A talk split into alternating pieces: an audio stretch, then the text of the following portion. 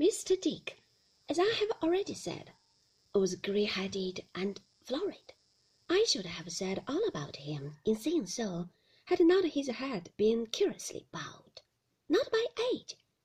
It reminded me of one of Mr. Creakle's boys' heads after a beating, and his grey eyes prominent and large, with a strange kind of watery brightness in them that made me, in combination with his vacant manner, his submission to my aunt, and his childish delight when she praised him, suspect him of being a little mad.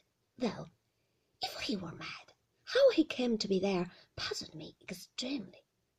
He was dressed like any other ordinary gentleman, in a loose grey morning coat and waistcoat, and white trousers, and had his watch in his fob and his money in his pockets, which he rattled as if he were very proud of it.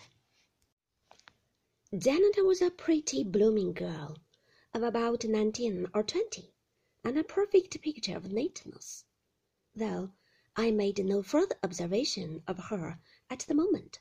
I may mention here what I did not discover until afterwards, namely, that she was one of a series of protégées whom my aunt had taken into her service expressly to educate in a renouncement of mankind, and who had generally completed their abjuration by marrying the baker.